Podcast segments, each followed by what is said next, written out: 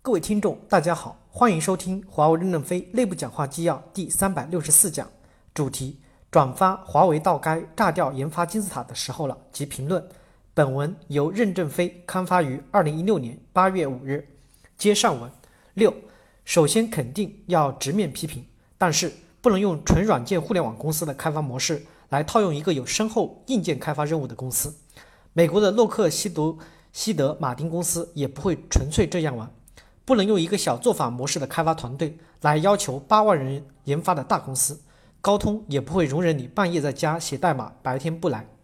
美国公司的问题也挺多，容易让擅长拍马屁的印度人上位，长久下来谁优谁劣不好说，有病治病，没病辞退。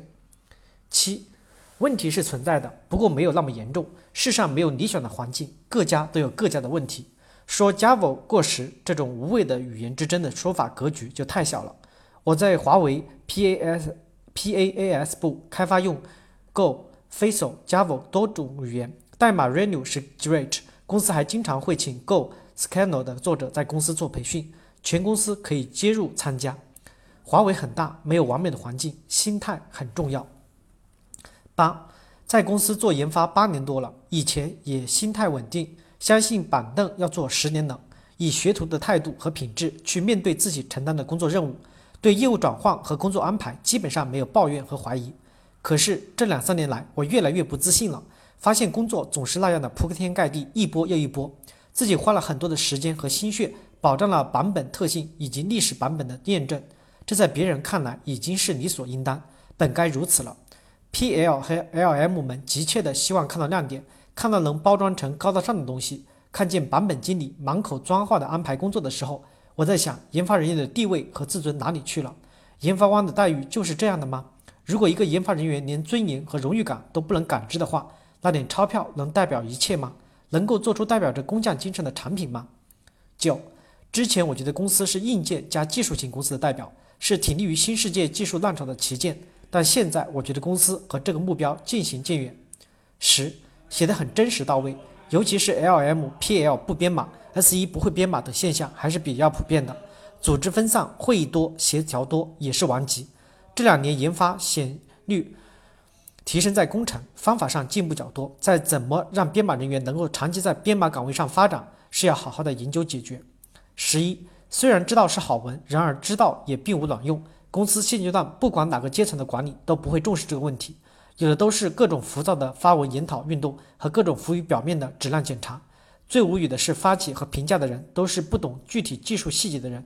其实我想说的是，QA。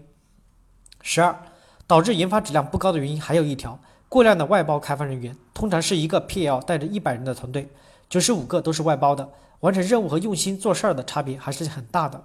PL 也根本管不过来，代码质量自然不高。十三，技术专家在华为非常的没地位。绩效、股票分红、任职等方面都有什么话语权？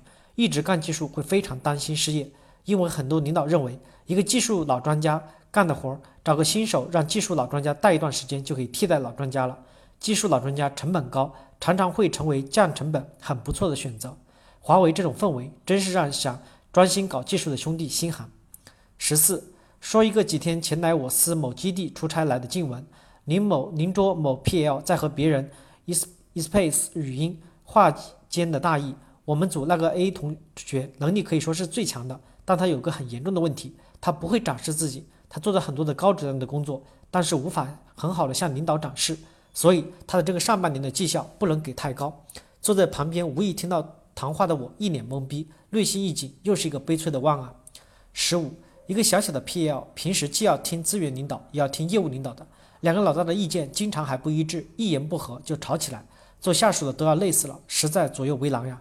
为什么在一个 PDU 内部还要搞矩阵管理呢？实在降低效率，增加扯皮，是为了安排人员岗位吗？十六，关于先进的研发工具、平台，甚至开发语言，确实作为研发作战武器是至关重要的。目前公司研发能力中心各产品线在开源应用和向外界学习的过程中，都在引入试点，希望扩大规模。公司是倡导的，我们基层干活的也需要多看看外界的软件、硬件的设计。开发商的一些新平台、新工具、新方法测试使用。十七，我就没搞明白，华为对自己的定位到底是软件公司还是硬件公司？向互联网看齐，你客户跟互联网的是一样的，你的客户能让你低成本试错吗？你的客户可以让你远程推送补丁吗？你的客户允许你的产品闪退吗？现实是一个 bug，华为的芯片得重新流片；一个 bug，华为的基站得退服，客户得跟政府解释。互联网追求快，华为追求稳。十八，作为一个产以产品项目交付为主的公司，解决方案架构师的作用是什么？主要是通过架构保持整个组织对于解决方案认知的一致。这是为什么很多架构师花大量的时间在架构图 PPT 上的原因。这也是保证整个组织很多项目不乱的一个很重要的因素。我没有说唯一，没有否定 Corder 的作用。虽然显然再好的架构师也需要 Corder 去实现。这跟做产品运营的互联网公司，就一个版本持续不断的优化，业务上线速度优先是不一样的。